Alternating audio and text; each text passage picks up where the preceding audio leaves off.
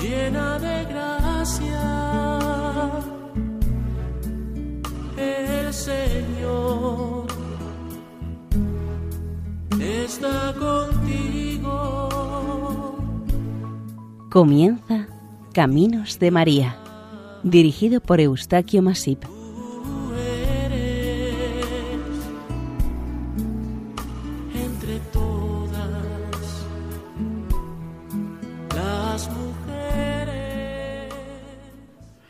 Bienvenidos a Caminos de María, un programa realizado por el equipo de Radio María Nuestra Señora del Lledó de Castellón. Les ofrecemos hoy el capítulo dedicado a Nuestra Señora de Olmacedo, patrona de Olvega, Soria.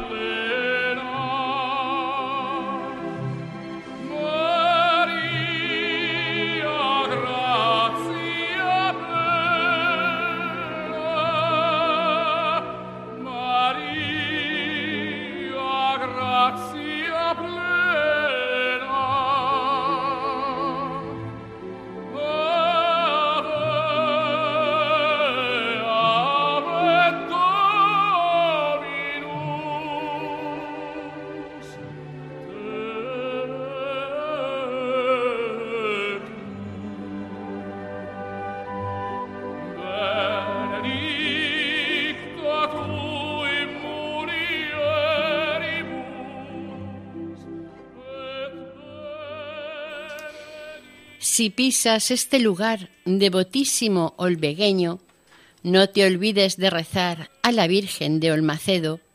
Es tu madre y abogada, es tu amparo y tu consuelo. Como a hijo tierna te ama y quiere llevarte al cielo. A unos dos kilómetros de Olvega, a mano derecha de la carretera que va a Noviercas, se encuentra la ermita dedicada a la Virgen de Olmacedo como blanca paloma colgada a la Sierra del Madero. El acceso a esta ermita está muy cuidado y para acceder a ella en su comienzo, una lápida de piedra permite leer estas emotivas cuartetas con que hemos iniciado esta advocación mariana escritas entre un ángel y una rosa que todo peregrino, devoto o simple visitante puede leerlas antes de entrar en esta ermita olvegueña. Al noroeste de la provincia de Soria y al sur de lo que se conoce como Tierra de Ágreda, en un páramo poco poblado, se encuentra la villa de Olvega situada muy cerca de las estribaciones de la máxima cumbre del sistema montañoso de toda la cordillera ibérica, el Moncayo. Los pobladores de estas tierras en el siglo VII a.C. eran tribus celtas, los pelendones, unas gentes procedentes del sur de Francia que vivían repartidos en estas tierras, en castros. Pasado un largo tiempo fueron sometidos por la tribu vecina de los arébacos. Estos nuevos dominantes se fusionarán con los íberos en el siglo IV a.C. Estas fusiones entre celtas e íberos darán lugar a lo que conocemos como la cultura celtibérica, situada especialmente en el centro peninsular. Con la romanización de toda la costa mediterránea, los pueblos residentes en las orillas del mar Mediterráneo perdieron lentamente sus lenguas, costumbres y cultos al ser asimilados por la fuerza del poder romano y de su cultura. A partir del siglo I, con la llegada de la religión cristiana procedente del Medio Oriente, este nuevo culto irá infiltrándose entre el pueblo en secreto, y directamente de creyente a creyente. Los fieles cristianos serán perseguidos y martirizados por el imperio al suponerlos que eran un peligro para sus costumbres, política y su culto pagano. Más de tres siglos pasarán para que el culto cristiano sea aceptado y asimilado primero por el propio emperador Constantino, que tras una situación victoriosa conseguida por medio de un milagro, con aquel con este signo vencerás, establecerá como religión oficial del imperio el cristianismo. No en vano, la victoria de Constantino fue presidida en el campo de batalla por la cruz de Jesucristo. El avance y extensión del cristianismo por el imperio llegó evidentemente a estas tierras hispanas y consta, según una tradición popular, que durante el siglo III ya sucedió un renombrado sacrificio de cristianos ordenado por los representantes ante el pueblo del emperador Diocleciano. Eran unos mártires cristianos procedentes de Zaragoza y este cruento sacrificio sucedió en la villa soriana de Ágreda, villa muy cerca de Olvega. Estos mártires traían en sus enseres una imagen de la Virgen bajo la advocación de los milagros, que por lo visto, temiéndose lo peor, fue escondida discretamente junto con otros objetos de culto para evitar fueran destruidos y profanados. A algo más de mil metros sobre el nivel del mar, en un llano al noroeste de la provincia de Soria, se halla la villa de Olvega, siendo conocida esta localidad soriana como la Niña del Moncayo. La primera y más clara constitución de lo que será este municipio puede muy bien situarse en el siglo V. Con las invasiones visigodas de este siglo en el año 415 de nuestra era, los habitantes de la cercana y amplia villa romana de Augustóbriga decidieron salir de su ciudad temerosos de la violencia de uno de los pueblos invasores procedentes del centro de Europa, y un buen número de los hispanos del lugar se refugiaron en alguno de los castros existentes cercanos. De esta manera pudo formarse el embrión de lo que es hoy en día esta villa soriana. En algunos antiguos documentos se ha encontrado escrita como Olvega, pero el uso o costumbre cambió la B por la V. Al menos así se observa en un documento datado en el año 1135. Otro nombre por la que es conocida esta villa del campo de Gómara o también de la tierra de Ágreda es la segunda Numancia, por un penoso suceso acaecido más de cinco siglos. Cuenta la historia que en el año 1474 los habitantes de Olvega resistieron valientemente los ataques del conde de Medinaceli porque los olvegueños no querían prestarle vasallaje a este noble. Ellos preferían seguir siendo libres. El orgulloso conde herido por el rechazo de sus habitantes, acosó duramente esta villa y al no lograr su rendición y sumisión, le prendió fuego para que escarmentaran, se rindieran y saliesen de la villa. En el pavoroso incendio murieron, como veremos, la mayor parte de sus habitantes. El escudo heráldico olvegueño muestra la imagen de un castillo incendiándose.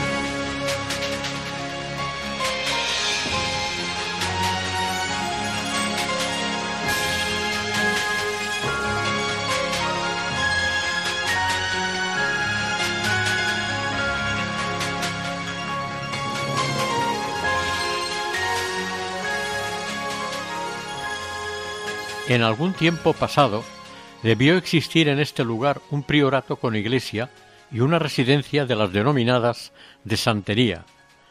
Estas dos construcciones estaban situadas en un coto redondo conocido como de las siete semanas, bajo la atención y jurisdicción del Real Monasterio de Monjes Bernardos de Fitero, del Reino de Navarra. Los monjes blancos del Cister estuvieron presentes en esta zona hasta 1750. A partir de entonces arrendaron la hacienda a un santero que residía en la misma residencia o santería. La disolución del monasterio cisterciense de Fitero se produjo en 1835, perdiéndose el priorato y el coto, motivado esto por la desamortización eclesiástica. La ermita y la residencia, después de numerosos tratos y exigencias, pasaron a pertenecer a la parroquia entre finales del siglo XIX y principios del XX, y las tierras de labor del coto pasaron a manos particulares. Actualmente, la parroquia de Olvega es la titular de la ermita y volvió a ser lugar de oración, de devoción y orgullo de los devotos y feligreses hacia la Virgen. El relato más antiguo sobre la Virgen de Olmacedo se halla en el siglo XII, aunque no conocida aún con este nombre, sino de Calatrava. En este relato se narra que cuando Olvega se llamaba Alauba, cerca de aquella pequeña aldea los monjes del cister de Fitero recibieron una donación y ha entrado el siglo XIII, en tiempos del rey Fernando III el Santo, de unas tierras en el lugar que hoy se asienta la ermita de la Virgen de Olmacedo. Tanto Fitero como Olvega pertenecían por aquel entonces al obispado de Tarazona. Alrededor de los años de la década de 1240, los monjes cistercienses construyeron sobre el solar que posiblemente ocupara un templo anteriormente, la ermita dedicada a la Virgen, con una casa adosada a ella.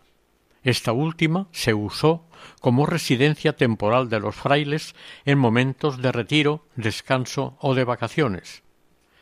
Todo este conjunto construido fue consagrado por el obispo Fortún o Fortuño de Tarazona en 1270. Esta zona fronteriza entre Castilla y Aragón, aunque estaba bastante despoblada, fue muy castigada por las guerras entre ambos reinos durante años, en especial durante la conocida Guerra de los Dos Pedros. El caso es que, quizás por las frecuentes contiendas de inseguridad, los religiosos dejaron de venir y abandonaron este lugar. Marcharon de la localidad los monjes del Cister, después de varias décadas de permanencia en el monasterio de la Sierra del Madero. Las gentes de la zona tomaron mucho cariño a los monjes y a la imagen de la Virgen de Calatrava, entronizada y venerada en el altar de este convento y que a la vez era considerada como patrona de los habitantes de la aldea.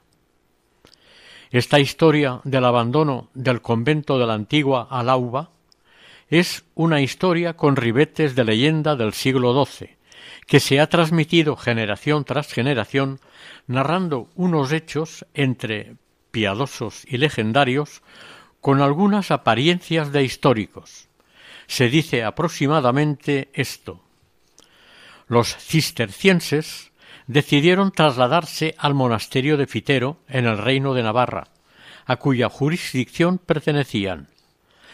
Así lo hicieron, y un día de la ascensión del Señor formaron una nutrida caravana de carros tirados por caballos y bueyes. Los cargaron con todos los enseres e incluso se llevaban la imagen entronizada de la Virgen de Calatrava. De estas maneras salieron para Fitero, abandonando el convento de Olvega o Alauba, los habitantes devotos de la localidad salieron al camino para despedir a los religiosos y sobre todo a la imagen de la Virgen, su patrona. Muchas personas de las que despedían esta comitiva se sentían abandonadas y huérfanas, no podían evitar unas lágrimas de tristeza y desconsuelo al ver pasar por delante la comitiva. A partir de ahora ya no podrán acudir a los pies de la Virgen a pedirle sus consejos, agradecerle sus favores, presentarle sus pesares o entregarle sus ofrendas. Estos mismos sentimientos experimentaban los ahora apesadumbrados pastorcitos del lugar Pedro y Juanico, y empezaron a recordar cuando los rebaños que llevaban estos dos pastorcitos a pastar en los prados del Robredal, que, lo, que los dejaban paciendo o sesteando tranquilamente entre los árboles, y ellos se acercaban hasta el monasterio y se postraban ante la imagen de la Virgen para admirarla y rezarle. Ante ella presentaban sus desvelos, penas e ilusiones.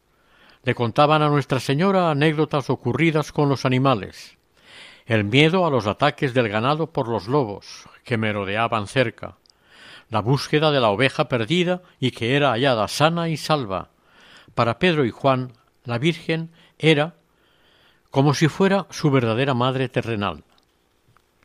Cuando la caravana pasó junto a ellos, al ver a un hermano lego que conocían por haber hablado con él en sus visitas al convento, le preguntaron cuándo volverían, y les dijo que pronto, pero les pidió que rezaran mucho a la Virgen. Los pastorcillos no se habían dado cuenta de que la imagen de la Virgen también se iba con los religiosos, y rápidamente se volvieron hacia el convento a pedir ante Nuestra Señora que volvieran pronto los frailes. Al arrodillarse ante el altar, se dieron cuenta que el trono de la Virgen estaba vacío. Apenados y desilusionados, se miraron entre sí, sentían como si se hubieran quedado huérfanos, y en ese momento un relámpago seguido de un estruendoso trueno les asustó, y miraron a lo alto. Recordaron, sin mediar palabra, que tenían sus rebaños en el exterior, y un luminoso relámpago y el sonoro trueno les hizo temer lo peor. Salieron corriendo de la iglesia para cuidar y proteger a sus rebaños.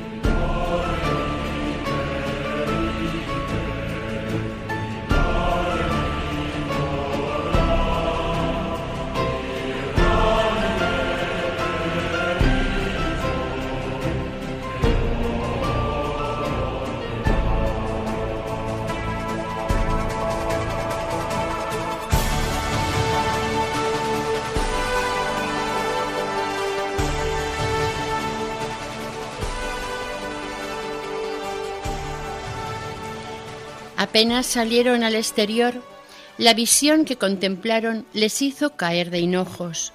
Ante ellos, la Virgen Inmaculada resplandecía más que todos los soles de los cielos. Ella estaba ante ellos cimbreando sobre las ramas de un olmo centenario, era su amantísima madre, la Virgen María. Fue evidente para todos que la Virgen no se quiso ir a Fitero, prefirió quedarse entre sus hijos de Olvega, y por esto aconteció el trascendente milagro que será recordado para siempre entre los olvegueños.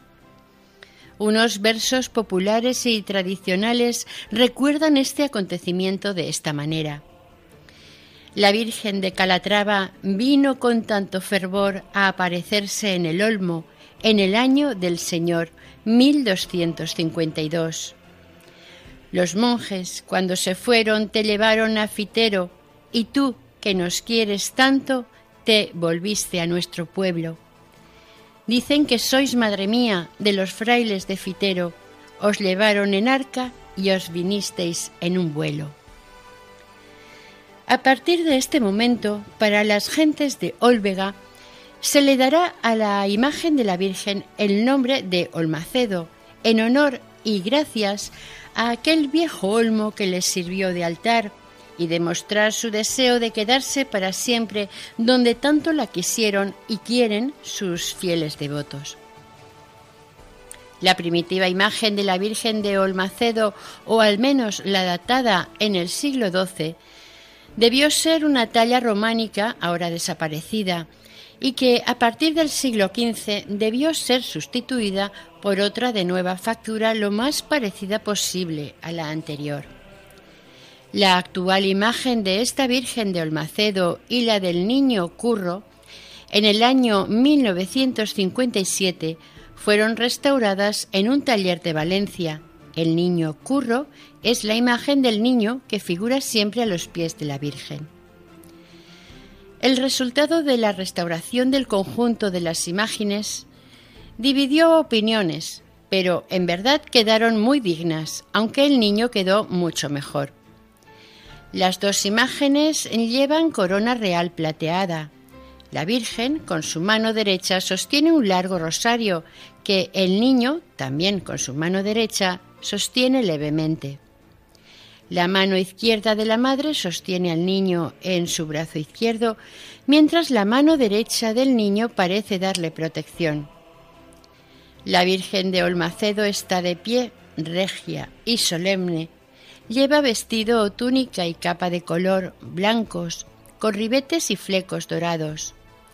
Mención aparte merece el niño curro, el niño Jesús que figura a los pies de Nuestra Señora. Esta imagen es la que los niños de primera comunión llevan en andas en las procesiones y traslados de la Virgen. Es competencia exclusiva de los menores de primera comunión.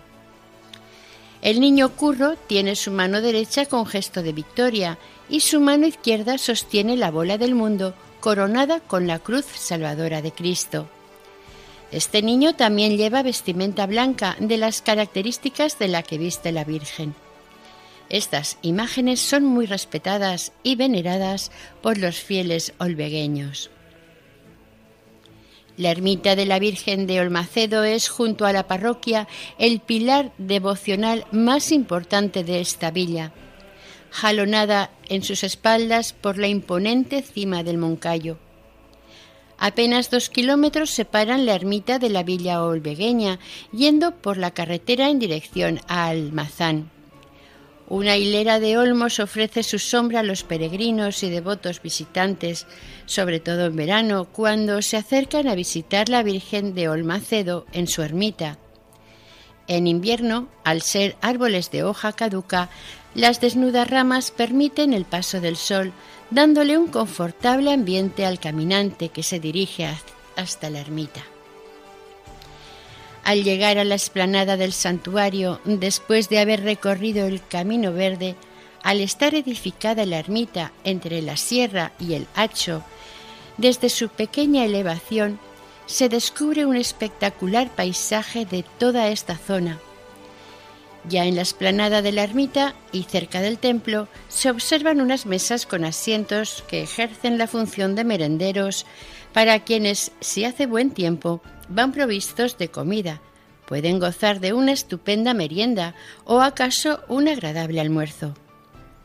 Los espacios de mesas y asientos invitan a los visitantes a pasar una mañana o una tarde muy agradable y cómoda.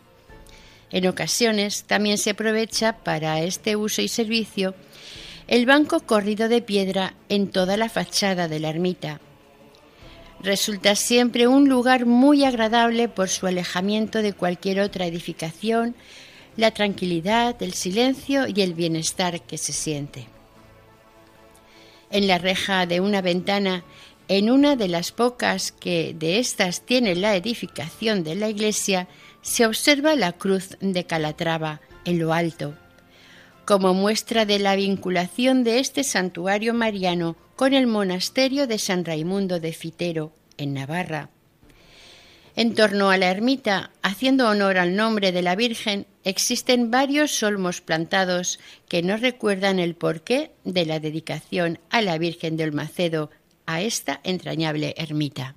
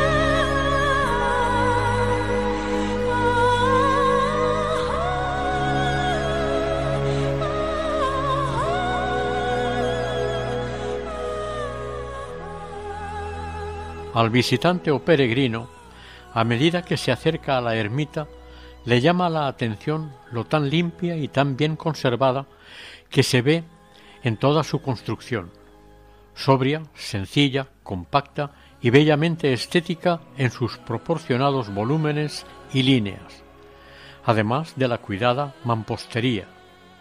En su exterior se observan los elementos esenciales de cualquier ermita o santuario, destacando particularmente un gran arco que corresponde al pórtico, cubierto por la prolongación del tejado de la nave, y es el punto de acceso a la iglesia.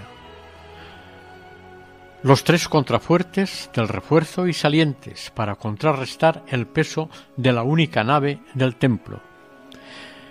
La indispensable pequeña espadaña a los pies de la ermita, mirando al pueblo, con su campana para llamar y convocar a los fieles. Y toda la construcción está cubierta por tejado de tejas. La parte posterior de la fachada es la que mejor conserva su estado primitivo. Es como una joya en medio del prado, aunque ahora un firme enlosado sustituye el verdor de la humilde y bonita hierba. En un pergamino enrollado en un canuto de cobre, encontrado en esta misma ermita en 1667, al desmontar el altar de la Virgen, al abrirlo leyeron lo siguiente. Se consagró y dedicó esta iglesia y este altar en honor a la bienaventurada Virgen María por don Fortún, obispo de Tarazona, el día 15 de marzo del año 1270 de la Encarnación del Señor, sábado. Este texto está escrito en latín. Es muy probable que su construcción se iniciara y realizara bastantes años antes, pues téngase en cuenta que las edificaciones de estos años en la península se realizaban según criterios góticos y esta iglesia pertenece a finales del románico. La ermita tiene un alero de piedra tallado en forma de cabeto o antequina, recto sobre canelillos lisos. Como aclaración, un cabeto es una moldura característica de la terminación superior de los pilares y puertas de los templos egipcios. Tiene la forma de un cuarto de círculo. La historia y características de esta bonita ermita, de las llamadas de tipo rural, resultan interesantes por varios motivos. En primer lugar, está considerado como la última iglesia románica edificada en la provincia de Soria. Fue en un momento en el que el gótico empezaba a predominar en todos los nuevos templos y demás edificaciones importantes que se construían. Otra característica es su trazado de planta en cruz latina y una sola nave, una particularidad más propia de las iglesias del este peninsular que del interior. Una tercera singularidad que presenta es que las bóvedas apuntadas de las dos capillitas laterales del crucero no son transversales o perpendiculares al eje de la nave central, como lo es comúnmente, sino paralelas al eje mayor del templo. La bóveda del templo es de cañón apuntado, está dividida en cinco partes o compartimentos, se apoya sobre arcos fajones y pilares prismáticos.